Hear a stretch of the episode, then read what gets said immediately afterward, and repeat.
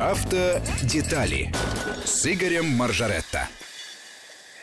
14 часов 7 минут, московское время. Начинаем программу «Автодетали». Игорь Маржаретто в студии. Надеемся, как всегда, на вашу активность, уважаемые радиослушатели. 5533 Вести плюс 7 900 370 6363. И что, Игорь, поедем сегодня с нашими слушателями под вашим чутким руководством из Москвы в Санкт-Петербург поедем. Всем добрый день, хорошей погоды. В общем, лето продолжается. У нас вся программа сегодня будет летняя и посвящена путешествиям. И в первой части я э, с удовольствием расскажу про то, как проехать сейчас на машине в Санкт-Петербург. Я приехал оттуда вчера э, ездил туда с женой и детьми, у меня остался кусочек отпуска. Вот так я запланировал, чтобы к программе вернуться и вам все рассказать. Значит, э, в Санкт-Петербурге все открыто. Одна наша коллега рассказывала, что две недели назад там была, и были закрыты все кафе, все рестораны и музеи. Но, э, к счастью, вот за последние две недели открылся город полностью. Вот сейчас у нас был сюжет про марафон в Санкт-Петербурге, ну и э, туристов там уже достаточно много. Не могу сказать, как раньше. Э, во-первых, совсем нет иностранцев, совсем нет ни одного китайца.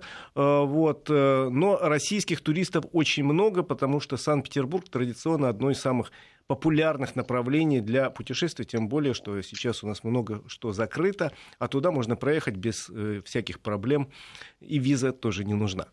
Значит, я ехал, естественно, туда на машине, потому что это самый удобный вариант.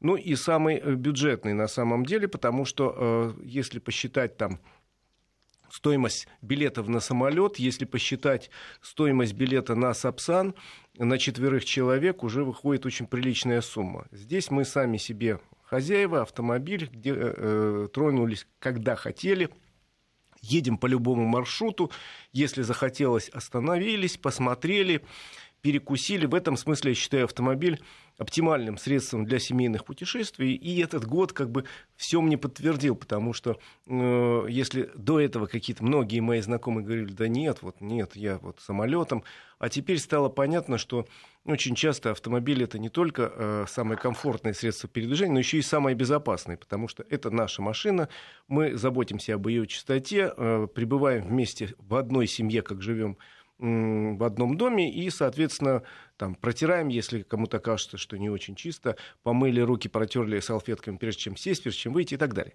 Ну, ладно, это мы уже неоднократно обсуждали. Теперь трасса на Санкт-Петербург. Если вы... А, Игорь, важный момент. Во сколько тронулись, во сколько приехали? Сколько а... у вас э, заняла дорога? Значит, смотрите. Оль, сейчас есть несколько дорог из Москвы в Санкт-Петербург. В принципе, э, самый э, такой продвинутый вариант – это скоростная трасса М-11. Некоторые мои знакомые били там рекорды скорости, типа от Москвы до Санкт-Петербурга 5,5 часов. Наверное, можно проехать за 5,5 часов, но это тогда уже не э, путешествие будет, а какое-то... Игорь, но это не дорога в удовольствие. Рекорд скорости, конечно же. Мы выехали из Москвы в 9 утра, и в Питере у друзей мы были порядка 7 э, часов вечера, при условии того, что мы заезжали еще в Великий Новгород. Э, поэтому я сейчас сначала расскажу про дорогу, э, про всякие тайные засады и явные засады, про те вещи, которых надо знать, а потом, собственно, к точкам, которые, как мне кажется, обязательно надо посетить, если вы уж едете в Питер. Значит, смотрите, есть трасса М11, она платная.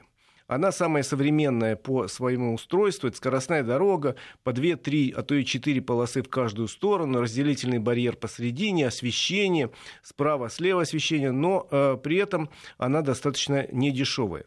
Хотя, опять же, если разделить на четырех человек, которые едут в машине, это не так страшно. Значит, э, не так давно подняли стоимость э, по этой дороге, так называемые сезонные повышения цен случилось.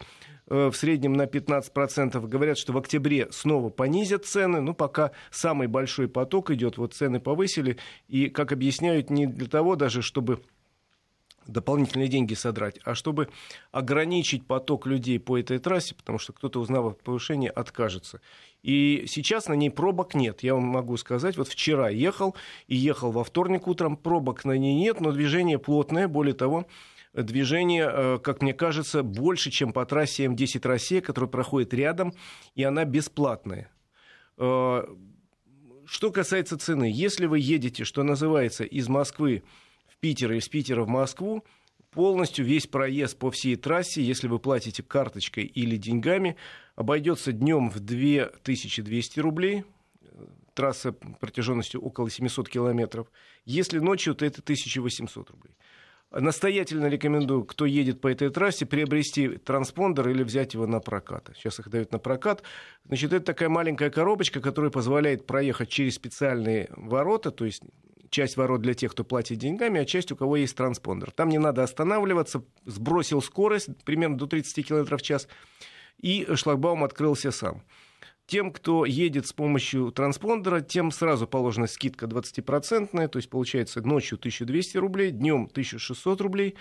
А если вы едете вот непрерывно по этой трассе, по участку от Твери до Санкт-Петербурга, не съезжая в сторону, то там еще скидка может еще 20%. То есть, в принципе, с помощью этой коробки можно очень прилично сэкономить денег. И я такую себе купил еще года два назад, не нарадуюсь. Э, самый дорогой участок у нас, конечно, на этой трассе это первый участок. Он у нас концессионный, то есть строили две частные компании, а остальное строилось с участием государства. Вот тут две частные компании брали кредит, плюс самая дорогая земля в Подмосковье, это от Москвы до Солнечногорска. И это самый дорогой участок, там проезд по нему сейчас стоит ночью 300 рублей, днем 750, причем там всего 43 километра. Э, кто-то будет возмущаться слишком дорого. Я вам честно скажу, что я этот участок объехал. Потому что посчитал, что 750 рублей дорого, а кто-то решит, что можно ехать. Я его объехал, тем более, что имейте в виду, на э, пересечении с бетонкой А107 строится новая развязка, там будет проходить центральная кольцевая автодорога. И несмотря на то, что участок платный, там выходные дни э, из-за сужения дороги бывают небольшие пробки бывают. Поэтому э, мне еще надо было заезжать с запада Московской области. Я просто этот участок объехал и по дороге туда, и по дороге обратно. А дальше уже ехал по платной дороге, о которой могу сказать, что у нее огромное количество плюсов. Это действительно самая современная скоростная дорога. Можно ехать комфортно, можно ехать быстро. Скорость движения примерно там на участках до Твери 110 км в час, а за Тверью уже разрешено 130 км ну и вот поток, собственно, едет с такой высокой скоростью. И это действительно очень большое удовольствие. То есть плюсов много. А машин много, Игорь? Машин Насколько много. активно сейчас это направление? Машин очень, Оля, много. Я тебе могу сказать, что специально, готовясь к программе, взял статистику. Есть количество проездов по июлю по трассе М11 в июле проехало более миллиона автомобилей, из которых более 800 тысяч это легковые автомобили. Это на треть больше, чем в прошлом году. Ровно на треть. То есть народ вкусил удовольствие езды по скоростным трассам. То есть ехать по ней комфортно, быстро, но только есть одна проблема. И эта проблема достаточно важная, чтобы о ней знать заранее. Вы, выезжая на второй... Собственно, дорога пока состоит из двух кусков. Москва Тверь и Тверь, Санкт-Петербург. Обход Твери, он бесплатный, он относится к ведению трассы М10 Россия. Строится скоростной обход Твери, через пару лет заработает. Пока это два куска э, скоростных, между которыми очень неплохая дорога, но она такая не быстрая, потому что там есть и пешеходные переходы, э, есть где-то можно ехать 90, где-то ограничение 60, даже есть пару светофоров. Э, но вот такой кусочек. Так вот, когда вы выезжаете на самый дальний кусок трассы от Твери до Санкт-Петербурга, ну, кому дальний, кому ближний, имейте в виду, там пока мало АЗС. Там их не просто мало, их очень мало. Их э, примерно расстояние между ними от 70 до 100 километров, чтобы вы имели в виду. И, соответственно, выезжая на этот кусок, вот я повторю это три раза, выезжая на этот кусок, залейте полный бак топлива. Залейте полный бак топлива. Полный бак топлива. Объясню почему. АЗС есть, но среди них современных уже таких больших, таких с кафе, с туалетами и так далее, по-моему, по три с каждой стороны. Остальные, они маленькие, контейнерного типа, где всего два пистолета. Один бензин, 95-й, второй дизельное топливо. Это временный АЗС, которые э, пока стоят на месте, где через некоторое время появятся большие АЗС. Ну, еще раз говорю, дорога запущена в декабре прошлого года, плюс карантин, стройка приостановлена была. Поэтому на эту дорогу выезжаешь, так хочется, Оля, нажать на педаль газа и нести с дикой скоростью. И, в принципе, я открою гостайну, на участках в Новгородской и Ленинградской области пока видеокамер наблюдения нету. Э, в Тверской Московской есть, но их немного. Очень хочется разогнаться, и многие позволяют. А расход топлива увеличится при этом катастрофически. Ведь это закон физики никто не отменял. Чем быстрее этим едешь, ты больше топлива тратишь. Поэтому сейчас, э, вот я по своей машине засекал, если еду 110 километров, расход топлива около 7 литров. Если еду 120 километров в час, уже 8 литров. А 130 выбираю, уже начинает зашкаливать за 9 литров, уже ближе к 10. И, а если за 130, там растет уже в геометрической прогрессии. И поэтому многие не рассчитывают. И как придавил а бензин там тю-тю-тю-тю-тю, и все. И тут же начинаешь искать, где остановиться. Еще раз говорю, расстояние между заправками может достигать 70, а то и 90 и 100 километров. Плюс частично заправки маленькие. И я вчера ехал и видел, что на маленьких заправках стоят э, очереди. Причем очереди приличные. Вчера был не выходной день, выходные не больше можно простоять в очереди на заправку час, допустим. И тогда зачем я так быстро ехал, спрашивается. Правда, есть способ решить эту проблему по ходу действия. Это надо свернуть с трассы, э, довольно много выездов на э, трассу М10 Россия, на бесплатную выехать и там найти заправку, которая вас устроит. У меня, к сожалению, туда я пролетел пулей, все было красиво, а назад я немножко не рассчитал, не потому что на педаль газа нажимал, а потому что э, я, выезжая из Питера, думал, заправлюсь, но проехал пол Питер, Питерской кольцевой, ни одной заправки не было. Была одна заправка, очень неудобно расположена, к ней надо было подъехать. Я ехал э, с восточной части, объезжал Питер. Почему-то у них на кольцевой, а я рассчитывал, что будет заправки, нету. Так думаю, сейчас выйду на платную дорогу, там точно была большая заправка одной известной э, сетевой компании. Я подъезжаю к этой заправке и понимаю, что там строится ресторан перед ней, и дорога закрыта. Есть какой-то объезд, но, похоже, никакого указателя на него не было. Надо сдавать назад, что ли. И несколько машин вот так тыкались. Думаю, ну ладно, я сейчас поеду дальше, будут же еще. Ведь я опытный. Ну так следующие было две маленькие заправки, где стояли очереди по часу. Ну, в общем, я свернул на Великий Новгород, залил э, бак бензина на заправке и вернулся на этот раз. Вроде опытный, опытный, но не рассчитал. Так что имейте в виду, когда вы езжаете на эту трассу, постарайтесь залить полностью бак, и тогда получите удовольствие от вождения. Плюс еще не очень хорошо с кафешками на этой скоростной дороге. Они есть, но их буквально по две с каждой стороны. Плюс еще на этих АЗС можно поесть. Так что лучше запастись, взять с собой воды – взять с собой бутерброды, яблоки, ну что вы берете в дорогу. Потому что вот эти финальные почти 500 километров от Твери до Санкт-Петербурга, это, конечно, песня. Можно ехать 130. Реально поток так и идет под 130. Но есть некоторые очень э, резкие люди, которые быстрее едут, это их выбор.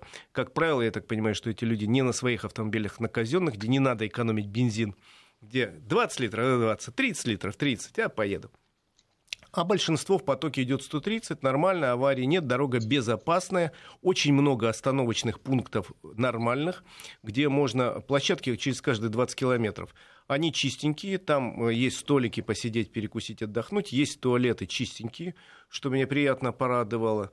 Ну, в общем, ну, то есть вся инфраструктура, она очень хорошо сделана. Да, еще раз говорю, не хватает пока кафе и не хватает очень э, заправок. А так все остальное, причем ехать можно и ночью, там освещение и сидим. Ну, теперь несколько слов про трассу. Куда надо заехать? Я, например, свернул в Великий Новгород, где я был несколько раз, э, жена и дети мои не были. Мы заехали туда буквально на 2-3 часа припарковали автомобиль и два часа гуляли по Детинцу, это местный Кремль, погуляли по другой части реки Волхов, там, где была торговая часть, посмотрели все основные памятники. Святая София, самый древний русский собор, закрыт, но остальное можно смотреть с удовольствием, и какие-то музеи работают.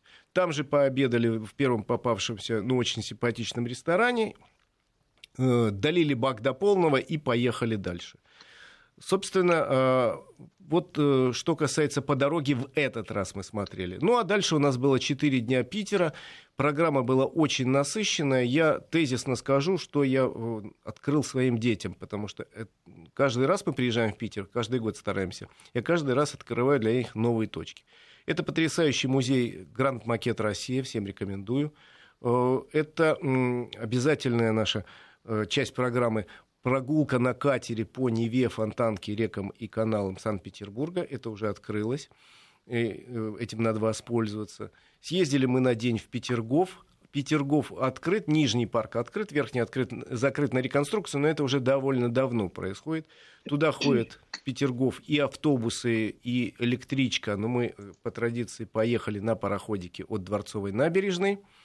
Э, дополнительное удовольствие. Да, это намного приятнее, правда? Конечно. Я тоже так все время езжу, да. И позавчера я для своей семьи показывал места, которые мне лично дороги, э, где мне очень нравится Ладожское озеро.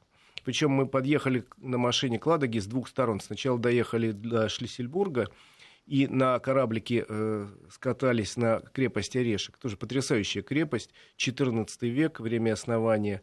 Переходила она из рук в руки. Много с ней историй связанные и связанные с именем э, с Новгородской республикой, с именем Петра I, с Отечественной войной. В общем, остров очень интересный, буквально э, от пристани 5-10 минут, и вы там. И э, потом я повез их к Осиновецкому маяку, там, где начиналась в 1941 году «Дорога жизни». Там поселок, там музей «Дорога жизни» очень интересно. Но мы в музей сейчас не ходили, мы просто погуляли по берегу Ладоги. Очень красивые места, дюны, сосны, прекрасная солнечная погода потрясающе спокойная Ладога, это редкость большая. Вода прозрачная, чистейшая. Пляжи, кстати, очень благоустроенные, народу очень много, кафе работает. Знаешь, Ладога, а тут народу, дети какие-то, детские аттракционы, какие... в общем, много чего устроено, и никто не купается. Но мы решили, что раз мы сюда доехали, мы пойдем купаться. И мы пошли купаться. Вода градусов, думаю, 16 была максимум 18 чистейшая, песочек. То есть вы, вы моржи, Игорь. Мы моржи. Мы узнали сегодняшней программы. Да. В общем, мы проплыли несколько десятков метров туда-обратно и сказали, нет, лучше на берегу сидеть. А тут еще кафе, а тут кофе горячий подоспел. Нет, все хорошо. Только вот купаться в Ладоге, это, конечно, испытание еще то. Во всяком случае, еще, конечно, погуляли по городу, по Невскому. Народу, еще раз говорю, много. Кафе все открыты. Игорь, насколько жестко э, соблюдаются все ограничения, масочный режим? А, потому что вот вы сказали о том, что ограничения снимали чуть позже, позже чем, чем в Москве. Москве. Совсем недавно открылись кафе и рестораны. Значит, что касается э, магазинов, кафе, ресторанов и прочее, э, обязательном порядке э, просят одевать маску при входе, ну и при, если в магазине при расчете на кассу. Э, если ты по магазину уходишь, уже контроля нет, но в принципе, как и в Москве но вот на кассе и при входе требуют. И в метро, когда заходишь, при входе-выходе наличие маски обязательно. Дальше уже на усмотрение каждого, и в принципе понятно, что в кафе человек сидит, он снимает маску, но и в метро, э, когда едет, тоже большая часть людей маски снимает, кто-то хотя и остается. Но э, такого, что толпы было и прижимали все друг к другу, такого нет. Э, видимо, еще каждый для себя какие-то правила выработал и, соответственно, старается этим правилам соблюдать. Во всяком случае, не прижиматься никому.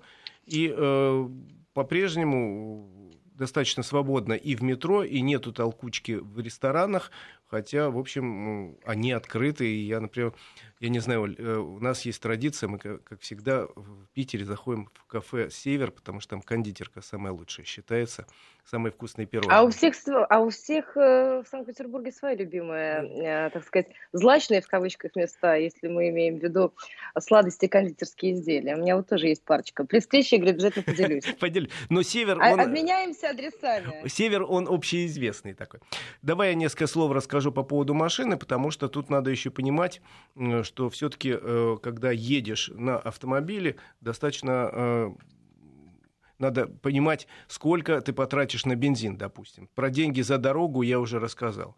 Значит, э, кстати, часть дороги я же проехал по трассе М10 Россия. Могу сказать, что Э, там движение совсем свободное, машин немного, но движение плотное, потому что дорога идет через бесчисленное количество населенных пунктов. И только-только разогнался, вот в Новгородской области ехал, бах, тут же населенный пункт притормозил. Только разогнался, притормозил. Поэтому пытался э, как можно быстрее вернуться на трассу М11 после удовольствия скоростной трассы, ехать по трассе М10. Ну, нормально, экономно, но как-то очень медленно. Один мой товарищ недавно проехал, говорит, 11 часов еле уложился от Москвы до Санкт-Петербурга.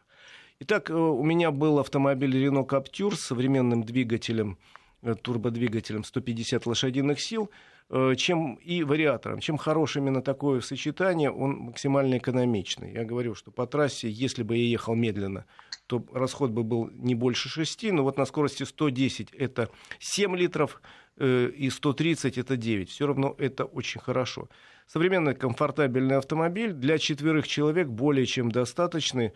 Э, в салоне все хорошо. Детям, например, очень нравится то, что сзади есть USB-порты, и они, по-моему, готовы ради этого ехать долго, потому что мало того, что по сторонам интересно, еще можно подключить свой гаджет и не уходить, что называется, из сети. Современная мультимедийная система и для переднего пассажира и водителя, все это есть.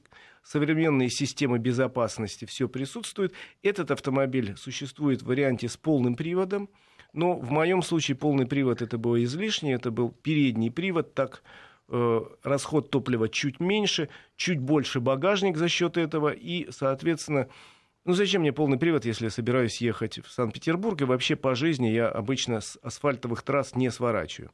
А этот автомобиль с высоким клиренсом, например, позволил мне там где-то, э, когда я съезжал на трассу М10 и потом возвращался на трассу М11, пройти по изрядно разбитой такой проселочной дороге, ну не проселочной, а регионального значения, и никаких проблем э, высокий клиренс и хорошая подвеска позволяет ехать и по этой дороге, не заморачивая голову. Соответственно, автомобиль средней такой цены получается, потому что моя комплектация, моя в кавычках, это автомобиль тестовый, стоил миллион четыреста, максимальная комплектация с полным приводом э, миллион пятьсот тысяч, а в принципе начальная комплектация с передним приводом и более слабым двигателем это э, миллион рублей. То есть, ну, в принципе, к сожалению, дешевле у нас э, кроссовера уже не найти, а это кроссовер – ну и тут много вариантов э, и цвета кузова, и комплектации, и, говорят, два варианта двигателя, два варианта коробок, привода и так далее.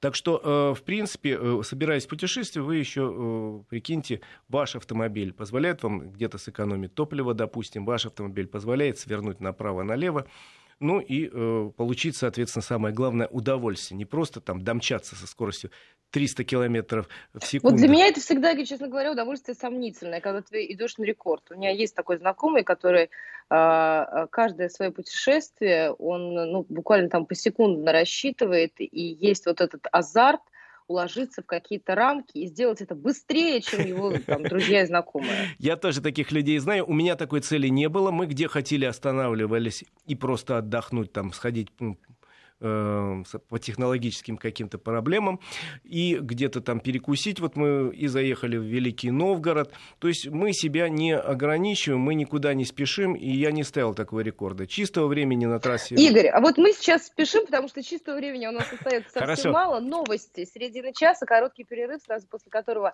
вернемся к разговору с Игорем Маржаретто. Присылайте ваше сообщение, смс-портал, WhatsApp и Viber. Автодетали